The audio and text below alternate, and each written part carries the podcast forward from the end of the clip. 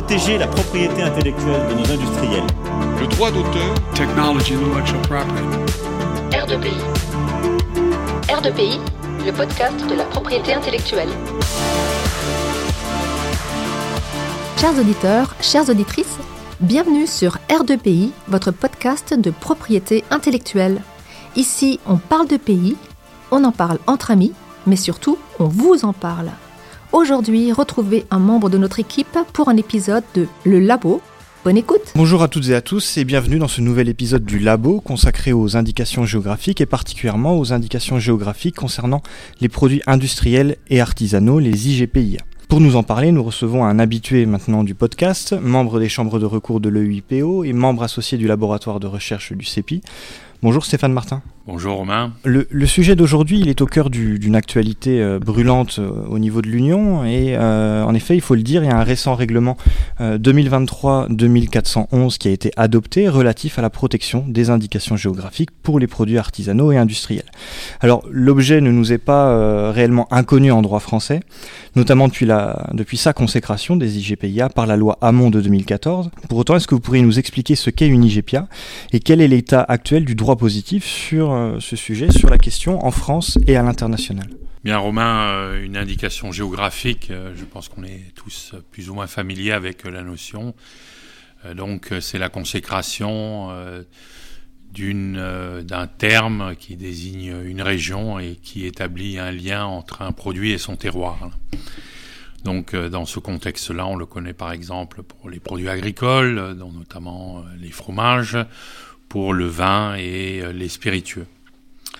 La différence euh, dans le contexte des indications géographiques protégées, industrielles et artisanales, donc les IGPIA. Donc cette fois-ci, on ne parle pas d'un produit euh, qui relève quelque sorte d'une entreprise agricole, puisqu'en fait vin, fromage et produits spiritueux ont un lien avec la terre, donc une question de culture. Ici, euh, ce sont des produits euh, qui ont été euh, soit donc produits qui relèvent soit d'un secteur industriel ou d'un secteur artisanal. Donc à partir de là, oui, le, la protection ou l'idée de protéger ces produits n'est pas tout à fait nouvelle. En fait, même avant la loi Hamon, la première loi qui avait abordé euh, ces questions des IGPIA est la loi du 6 mai 1919 euh, qui avait aménagé une protection des produits manufacturés au titre des appellations d'origine simple. Dans ce contexte-là, par exemple, on avait pu protéger les poteries de Valoris, la dentelle du Puy, euh, on avait eu les, aussi également les mouchoirs et toiles de Cholet. Puis en 2014, alors la loi Hamon a une petite histoire. Euh, vous vous souviendrez peut-être euh, qu'à un moment donné, euh, l'enregistrement d'une marque de commerce, la Guiole, avait créé tout un émoi auprès évidemment des, producteurs de couteaux et des habitants de cette localité.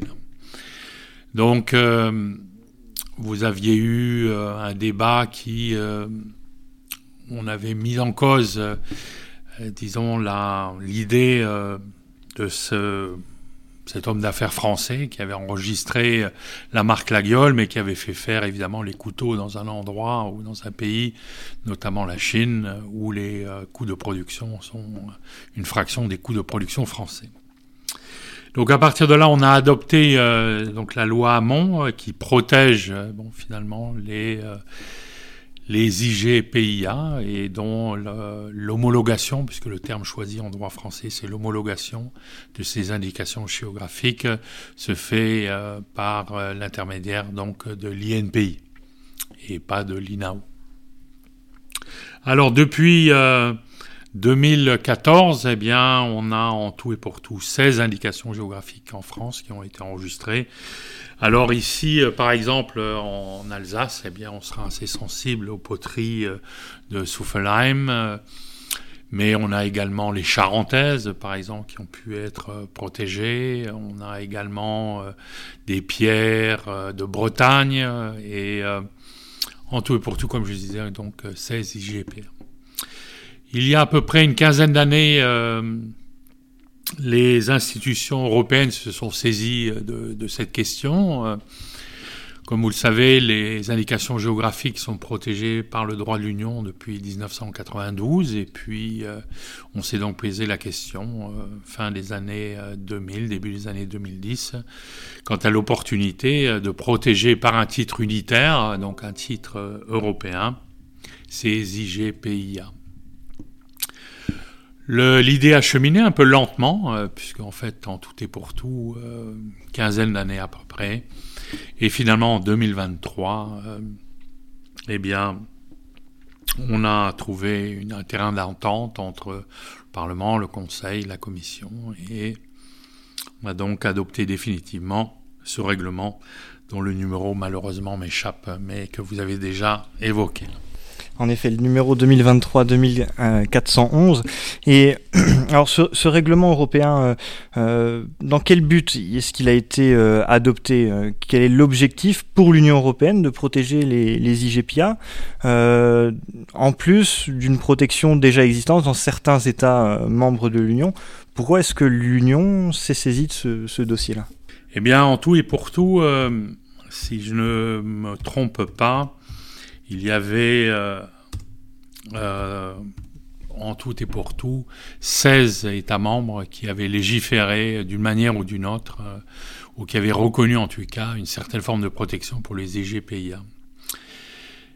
Mais en l'absence d'un titre unitaire, eh bien la protection finissait aux frontières de tout et chacun de, de ces pays, et on a estimé que l'Union devait se saisir de cette question en raison également des engagements internationaux auxquels euh, l'Union est partie, et notamment euh, la protection des IGPA euh, internationales, et donc par l'acte de Genève. Et il faut préciser que la protection internationale, sous l'égide donc de l'OMPI, ne fait pas de distinction entre les indications géographiques agricoles, disons, et les indications non agricole, c'est-à-dire industrielle et, et artisanale. Dans le même ordre d'idées, euh, évidemment, les, euh, les ADPIC prévoient un encadrement euh, de la protection des indications géographiques, là encore sans faire de distinction. Donc voilà d'un point de vue, si vous voulez, du droit international, mais d'un point de vue peut-être plus pragmatique, eh bien, vous avez euh, le développement durable dans des régions euh, rurales, donc euh, soutien à l'économie rurale, dans des régions rurales où l'emploi est peut-être plus précaire, où on constate des pertes d'emploi. Donc vous avez des, objectifs à la fois juridiques, mais également des objectifs économiques. Et ultimement, euh, à ne jamais oublier lorsqu'on parle d'indication géographique, il y a toujours la protection du consommateur. C'est-à-dire permettre au consommateur euh, de faire un choix éclairé euh, au moment de l'acquisition des produits tout en sachant que le produit qui est couvert par le symbole des indications géographiques eh bien, est un gage de l'authenticité du produit, donc la protection des intérêts du, du consommateur est également au centre de cette initiative. Alors c'est vrai que ce volet social euh, transparaît euh, très fortement dans les considérants. On parle beaucoup de savoir-faire local qui repose sur l'utilisation de méthodes de production locale entrées dans le patrimoine culturel et social de la région d'origine des produits, etc. Il y a, un vrai intérêt euh, social d'économie locale euh, que promeut euh, ce règlement. Et vous avez parlé aussi de développement durable. On aurait pu penser que euh, l'Union, dans, son, dans le cadre de son pacte vert pour l'Europe, de son initiative sur la, la, durabilité des produits, on aurait pu penser qu'elle s'intéresse un petit peu plus à cet aspect purement environnemental et peut-être moins développement durable avec les volets économiques et, sociaux, euh, peut-être plus à ce volet environnemental. Et, pourquoi, selon vous, elle ne l'a pas fait? Est-ce que ça a été dévoyé? Est-ce que euh, alors euh, je ne peux pas vous donner beaucoup d'informations sur le sujet. Maintenant, ce qu'on constate à la lecture du texte, c'est que ce texte est le fruit de multiples compromis entre les tenants du projet, mais également les adversaires du projet, entre d'un côté euh, peut-être le Parlement et d'un côté le Conseil, peut-être également le Comité des régions, plus sensible à certaines questions plus sociales. Euh, ce qui ressort également de la lecture du texte, c'est que vous avez dans les euh, pas loin de 80 considérants un certain nombre donc de principes qui sont rappelés, notamment au niveau de la durabilité euh, et donc ce qu'on appelle en mauvais français la sustainability là, des, des, produits et qui ne sont pas traduits par des obligations concrètes dans le contexte du, du texte, c'est-à-dire des articles du droit matériel. Alors, c'est un peu dommage. On aurait pu également euh, invoquer euh, les questions environnementales, c'est-à-dire peut-être euh, mettre à charge des, des, associations, des regroupements de producteurs qui vont pousser finalement ces dossiers d'homologation ou plutôt d'enregistrement, parce que c'est plutôt question d'enregistrement, euh, d'inclure dans les cahiers des charges respectifs euh, des obligations à charge euh, donc des, des, producteurs sur ces questions environnementales. Maintenant, rien n'empêche, donc c'est-à-dire que peut-être que ces associations, ces regroupements de producteurs vont sensibiliser leurs membres en incluant des obligations dans le cahier des charges, mais il n'y a aucune obligation à cet effet. D'accord. Et donc vous parlez, vous venez de parler du cahier des charges, de cette idée de cahier des charges. C'est quelque chose qu'on connaît en, droit des, signes distinctifs. Euh, dans certaines marques collectives, marques de certification, il y a un cahier des charges. Euh, et donc, ça, amène un peu à la question de comment est-ce qu'on va pouvoir protéger juridiquement une indication géographique relative aux, produits artisanaux et agricoles. Est-ce qu'il y a des conditions essentielles de protection, comme dans les autres droits de propriété intellectuelle? Et, quelles sont-elles, ces, conditions de protection? Alors, il y a elles sont de deux ordres. Vous avez euh, des, euh, conditions formelles, c'est-à-dire toute une procédure d'enregistrement sur laquelle on pourra peut-être revenir un peu plus, un peu plus tard dans notre discussion. Et vous avez également des conditions de fond.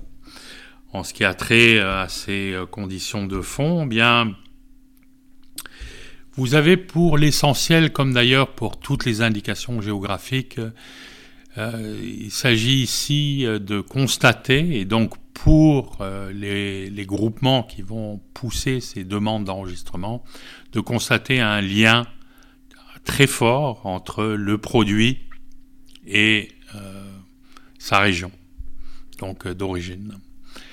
Alors l'origine peut être naturelle, enfin peut être fondée sur les critères naturels. Je pense par exemple lorsqu'on parle de la pierre de Bretagne, eh bien vous avez ici une évolution qui s'est faite euh, sur des millions d'années euh, et qui ont favorisé euh, donc une pierre qui possède certaines caractéristiques. Donc vous avez un lien fort ici qui est naturel, mais vous avez également un lien fort qui peut être fondé sur la mise en œuvre d'un savoir-faire multiséculaire ou dans certains cas plusieurs milliers d'années euh, qui ont créé euh, finalement des conditions très particulières et euh, qui donc, comme je le disais, établissent un lien entre le produit et son origine géographique. Alors pour être plus précis, et sans vouloir être trop technique, on retrouvera pour l'essentiel les critères à l'article 6 donc, du règlement. Et on parle ici donc d'une qualité, d'une réputation ou toute autre caractéristique déterminée du produit qui est essentiellement attribuable à son origine géographique. Voilà donc le premier aspect. Le deuxième aspect a, d'ailleurs euh, engendré une controverse.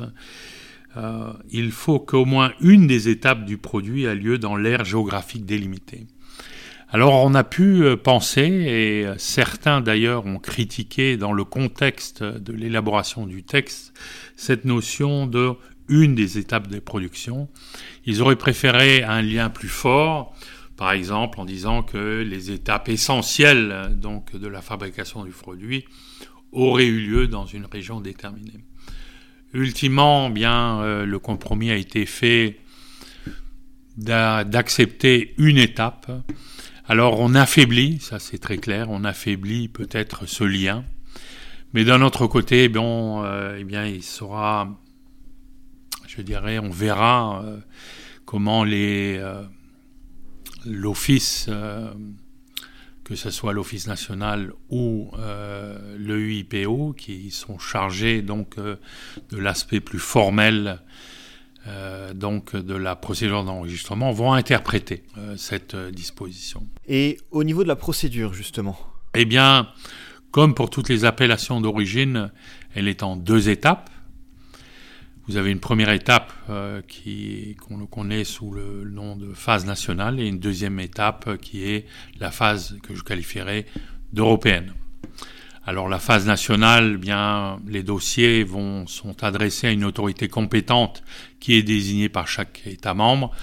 Dans le contexte français, je pense que ce sera l'INPI euh, qui sera désigné, puisqu'ils ont d'ailleurs développé déjà une expertise dans le domaine, puisque depuis 2014, c'est l'INPI qui est responsable donc euh, de l'homologation euh, des IGPIA.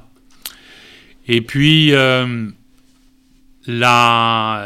cette étape va permettre donc pour l'autorité nationale de vérifier que l'indication géographique respecte les conditions que l'on vient donc de discuter. Et euh, si c'est le cas, eh bien la demande va être publiée pour fin d'opposition. Je ne voudrais pas être trop technique, mais il y a une procédure qui permet à toute partie qui aurait un intérêt à contester euh, donc l'homologation, enfin donc euh, l'avis favorable qui aura été donné pour l'enregistrement de l'IGPIA. Et ça pourrait être dans quel cas on, Dans quel cas on pourrait avoir une opposition? Ben, Par exemple, une personne euh, qui a un regroupement, une personne physique, morale, euh, qui estimerait que euh, l'indication géographique ne répond pas finalement aux conditions qui sont prévues par la loi. Alors on l'a vu en droit français, il y a un cas très connu, c'est la, la, question du savon de Marseille où euh, vous avez eu un refus qui a été euh, opposé, donc euh, et le refus a été confirmé par une décision qui a été rendue en 2022, si je me souviens bien, par la Cour de cassation. Donc il y, a, il y a certainement des IGPIA qui vont être refusés. Dans ce contexte-là, eh bien, il y a possibilité de modifier le cahier des charges pour remédier, si vous voulez, au défaut, ou tout simplement, eh bien, l'IGPA ne sera peut-être pas euh, euh, enregistré. Mais donc après euh, cette première étape nationale, on va rentrer dans la phase européenne. Et alors là, la particularité, c'est jusqu'à maintenant, le, dossier était confié à la Commission, mais là, le dossier a été confié à l'Office de la propriété intellectuelle de l'Union européenne, qui est l'office qui jusqu'à maintenant enregistrait les marques de l'Union et le dessin et modèle communautaire qui est situé à Alicante euh, en Espagne. Maintenant, juste une petite précision, les pays qui n'ont pas disons d'un ou qui ne perçoivent pas euh, le disons l'intérêt pour ces indications géographiques pourront euh, faire donc pourront opter pour sortir de ce système-là. Donc il y a un opt-out, c'est-à-dire de dire bon ben nous on ne voit pas très bien euh, quel pourrait être l'intérêt parce que il se pourrait que ce pays n'ait aucun aucune indication géographique et donc à partir de là bien on ne saurait les contraindre donc de mettre en place euh, auprès soit de leur office de propriété intellectuelle, soit auprès d'un autre, euh, un autre office ou d'en créer un office ad hoc, on saurait les contraintes pour peut-être avoir zéro dossier ou peut-être un dossier en dix ans. Donc à partir de là, elles peuvent faire une déclaration en ce sens. Et à partir de là, eh bien, le dossier, la phase nationale, va être également euh, assumé euh, et organisé par euh, le UIPO, euh, donc l'Office de la propriété intellectuelle européenne, qui va donc se charger à la fois de la phase nationale et de la phase européenne. Voilà grosso modo la structure. Dans la phase européenne, eh bien, on aura là à nouveau un système d'opposition dont la, portée est un peu plus limitée que pour l'opposition nationale. Mais je ne voudrais pas rentrer dans ces détails par trop techniques. Et puis, là également, euh, il y a une petite innovation, c'est que les décisions qui ont été prises par euh, l'Office pourront être euh, amenées et donc le cas échéant contestées devant les chambres de recours de l'EUIPIPO. Alors que pour l'instant, une fois que la commission avait délivré un avis, il fallait euh, engager donc euh, une demande devant le tribunal de l'Union, alors que là, avant d'accéder au tribunal de l'Union, passe par les chambres de recours euh, de l'Office de la propriété intellectuelle qui vont donc agir un peu comme elles le font en matière de marque et de dessin et modèle columnaire comme une sorte de filtre là avant de s'adresser donc au tribunal de l'Union. Voilà d'un point de vue formel un peu les, les grandes étapes. Et euh, si on a, on a parlé de la forme, et quel rôle a le cahier des charges aussi euh, euh, dans cette délivrance de l'indication géographique À quoi il va servir et comment est-ce qu'on va vérifier qu'on a bien une indication qui répond à ce cahier des charges ensuite? Alors là, c'est un, c'est un sujet particulièrement intéressant et là également particulièrement controversé. Pourquoi? Parce que le système qui a été adopté, mais qui va donc être mis en œuvre dans le contexte des IGPIA, est un système qui se distingue de celui qui existe actuellement pour les produits agricoles et les produits qui relèvent du vin et des spiritueux. Je m'explique, c'est que dans le contexte des IGPA, la première étape, et je dirais l'étape euh, la plus importante, est fondée sur une autodiscipline. C'est-à-dire que le producteur du produit qui entend produire. Alors, on va prendre, tiens, c'est simple, on va prendre les, charentaises. Donc, un producteur de charentaises devra faire une autodéclaration qui va être adressée auprès d'une autorité compétente de l'État membre. Et à partir de là, après une certaine vérification, on va lui délivrer un certificat, donc qui est en quelque sorte une autorisation, qui est valable pour trois ans et qui va donc être renouvelé euh, tous les trois ans. Donc vous voyez, au lieu d'avoir un système avec euh, la mise en place d'une structure de contrôle, c'est-à-dire par euh, les, euh, disons, les organismes de gestion des indications géographiques, par exemple, on peut penser à l'organisme de gestion d'une indication géographique pour du vin. Ici, c'est fondé un peu sur cette idée d'autodiscipline. Alors évidemment, c'est moins lourd, c'est donc aussi moins coûteux. Mais euh, est-ce que ça marche Est-ce que ça marchera? Et là, pour l'instant, euh, c'est un des éléments qui a fait l'objet de, de, critiques assez vives de la part, euh, d'ailleurs pas seulement des euh, des associations de consommateurs ou des consommateurs ou même des instances de des institutions qui ont été à l'origine de l'adoption du texte, mais même par les producteurs eux-mêmes. Mais la loi, enfin le règlement prévoit que euh, chaque État pourra décider de mettre en place une structure qui s'apparente aux structures qu'on connaît en matière euh, donc euh, de des vins et spirituels, c'est-à-dire avec des organismes de certification, des organismes de contrôle qui vont faire des contrôles sur le terrain, etc., etc. Donc c'est possible. Maintenant, quels vont être les choix qui vont être opérés bien ça, il faudra voir. Parce qu'évidemment, c'est un système qui est à la fois plus lourd, mais également plus coûteux. Euh, qui dit contrôle, bien dit personnel pour le contrôle, dit également euh, toute une, euh, comment dirais-je, un contentieux éventuellement sur, sur le contrôle. Alors donc, pour revenir sur la question du cahier des charges, eh bien, le rôle du cahier des charges est exactement le même pour les indications géographiques que l'on connaît, les plus classiques et les plus traditionnelles. C'est-à-dire c'est un ensemble de règles auquel le producteur doit adhérer euh, point par point pour avoir le droit d'utiliser euh, l'indication géographique qui aura été enregistrée. D'accord. Et alors, j'aurais juste voulu revenir euh, quelques minutes sur une autre condition pour les indications géographiques, c'est celle d'ordre public on a l'article 6.2 euh, qui nous dit les produits qui sont contraires à l'ordre public sont exclus de la protection des indications géographiques. Comment est-ce qu'on peut imaginer un produit qui est contraire à l'ordre public pour des indications géographiques? Comment est-ce qu'on peut concevoir ça?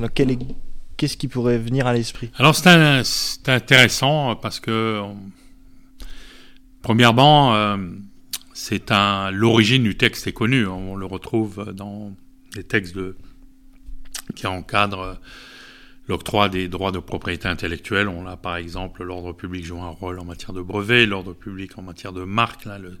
L'article 7.1f par exemple euh, du règlement sur la marque de l'Union européenne. Donc c'est pas, si vous voulez, c'est pas un critère qui, euh, a été, euh, disons, qui a été intégré par hasard. Maintenant, pour revenir à la question sur la mise en œuvre donc de ce critère pour, pour un produit. Euh, a priori, je ne vois pas aucun produit qui pourrait euh, se retrouver, euh, disons, visé par cette disposition.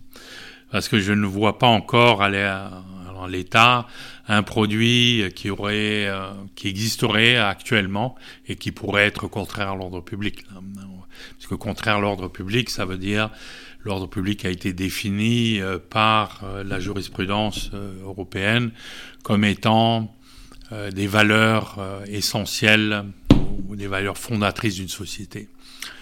Bon là, en matière de marque, on peut concevoir, c'est-à-dire des marques qui, qui seraient haineuses, qui seraient discriminatoires à l'égard du sexe, qui seraient racistes, des marques qui pourraient être ou simplement des marques qui seraient à connotation sexuelle.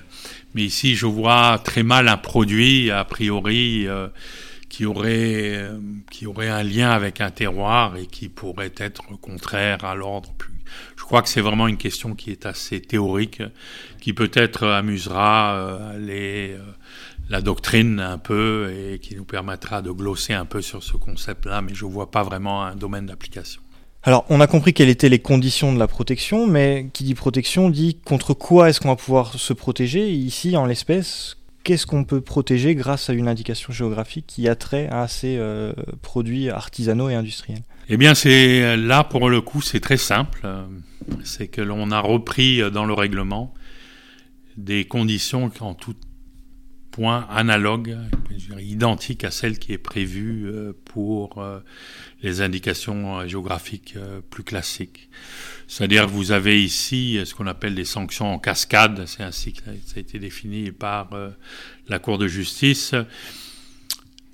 Vous ne pouvez pas reprendre à l'identique, vous ne pouvez pas imiter, vous ne pouvez pas évoquer donc l'indication géographique. Ici, là, le gros avantage pour euh, ces nouvelles indications géographiques, c'est qu'elles bénéficient finalement d'un acquis jurisprudentiel de 25 ans à travers des affaires les plus récentes, comme la question de la protection du morbier, où on a admis que l'apparence du produit pouvait être protégeable. En l'occurrence, il s'agissait de cette ligne bleue euh, qui était anciennement de la cendre. On a pu voir également euh, de l'évocation lorsque on a pu percevoir euh, dans un fromage sur son emballage euh, des éléments qui évoquaient la Mancha en Espagne, c'est-à-dire Don Quichotte, les moulins, âne, Sancho Panza, etc., etc. Donc de ce point de vue-là, les indications géographiques n'auront pas à refaire puisqu'on a repris exactement la même structure, le même texte que pour les indications géographiques traditionnelles. En revanche, euh, il y a deux éléments euh, euh, qui sont peut-être un peu plus novateurs. premièrement, c'est l'intégration, d'une indication géographique dans un nom de domaine. Le règlement le prévoit spécifiquement. Donc, euh, vous avez tout la question euh, de l'enregistrement des. Plus généralement, on va parler du cybersquatting. Donc, vous avez, euh, c'est un élément important, je dirais. Et vous avez également toute la question du, du, contrôle douanier, enfin donc des mesures douanières, et notamment des biens qui sont en transit simplement sur le territoire national, donc qui sont abordés par le règlement. Pour le reste, eh bien, on va retrouver euh, une structure à peu près euh, avec des règles qui sont, comme je vous le disais, tout à fait analogues à celles qu'on voit pour les indications géographiques euh, traditionnelles. D'accord. Et vous avez parlé des noms de domaine. Euh, est-ce que le règlement prévoit aussi une articulation avec les indications géographiques euh, euh, classiques, enfin hors industriel ou artisanal, ou avec le droit des marques aussi? Est-ce que peut y avoir une Alors avec le droit des marques, oui. et là encore, on se retrouve avec un encadrement qui est en tout point identique à celui qui est prévu pour les indications géographiques classiques. D'accord. Et donc, si, pour en, conclure avec, euh, avec cet épisode du labo, selon vous, quelle perspective ce règlement peut, il apporter? Est-ce que, euh, selon vous, il y aura beaucoup d'indications géographiques qui seront déposées? En France, vous avez dit qu'on en avait euh, seulement 16 en 10 ans, en 9 ans. est-ce qu'au niveau de l'Union européenne, vous attendez un boom de ces IG ou est-ce que ça va ronfler tranquillement comme les, les Françaises? Alors, on en on envisage 300, euh, je pense. Euh, il y a un scénario qui avait été, euh, qui avait été envisagé d'à peu près 300 indications géographiques pour, pour l'Union européenne. Vous voyez, en France, on a 16. Il y a deux enquêtes publiques là qui sont en cours. Donc, en France, on arrivera peut-être entre 20 25 dans un, dans un futur assez proche. Donc, 300 pour l'Union. Mais je vais ajouter un petit élément c'est que le règlement va également permettre euh, l'enregistrement donc des indications géographiques en provenance euh, d'États hors de l'Union.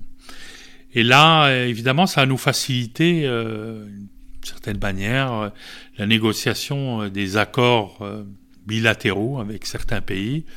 On peut penser à l'Inde, par exemple. Là, en Inde, vous avez un certain nombre d'indications géographiques euh, artisanales euh, qui découlent euh, notamment ce qu'on connaît, les pacheminas en soie, mais enfin vous avez tout un artisanat.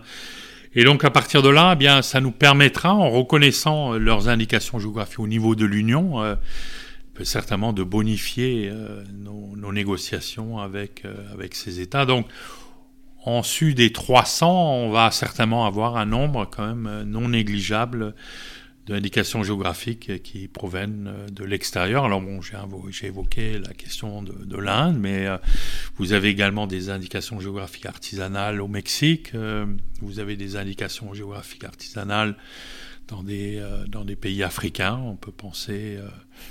et donc à partir de là, je pense que le, globalement, on devrait voir un nombre quand même un peu plus important que les 300.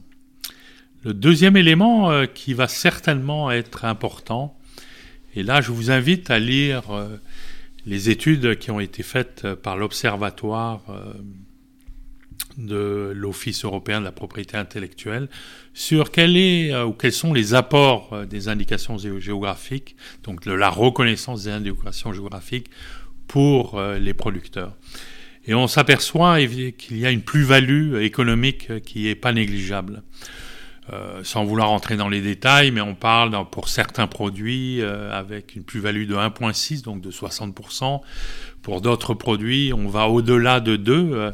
donc tout de suite, vous avez, par la reconnaissance et la mise en œuvre de ce, système, de ce régime, euh, vous avez donc une augmentation des revenus pour les producteurs. Et en ce sens-là, peut-être que pour les producteurs de la porcelaine de Limoges ou des couteaux de Zollingen, bien cette plus-value sera peut-être plus modeste, car ce sont des entreprises qui avaient déjà trouvé un moyen de se défendre contre l'usurpation là de leur savoir-faire.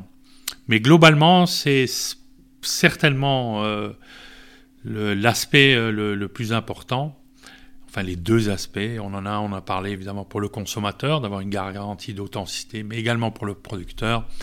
Donc de pouvoir être récompensé pour les efforts qui ont été euh, qui ont été déployés et notamment d'éviter bien la pas seulement l'usurpation mais c'est-à-dire d'être privé euh, de ventes, de revenus euh, qui sont quand même très importants. D'éviter la perte d'un savoir-faire aussi euh, européen. Européen, qui certainement... Alors voilà un peu globalement ce qu'on espère. je dois vous dire que pour, pour conclure, l'entrée en vigueur, nous, on est à quelques jours de l'entrée en vigueur, En revanche, le système va devenir pleinement opérationnel en 2025. Euh, donc ça va prendre un certain temps. Euh, bon. Mais on a attendu si longtemps, c'est pas quelques mois ou un ou deux ans de plus là qui va complètement changer la donne pour, euh, pour les producteurs de, de ces produits qui sont couverts par l'enregistrement. D'accord, très bien. Merci Stéphane Martin. Et Romain, euh, c'est toujours un plaisir. À une prochaine fois alors. Et à très bientôt. Au revoir. Au revoir. Merci d'avoir écouté R2PI, un podcast proposé par le CEPI.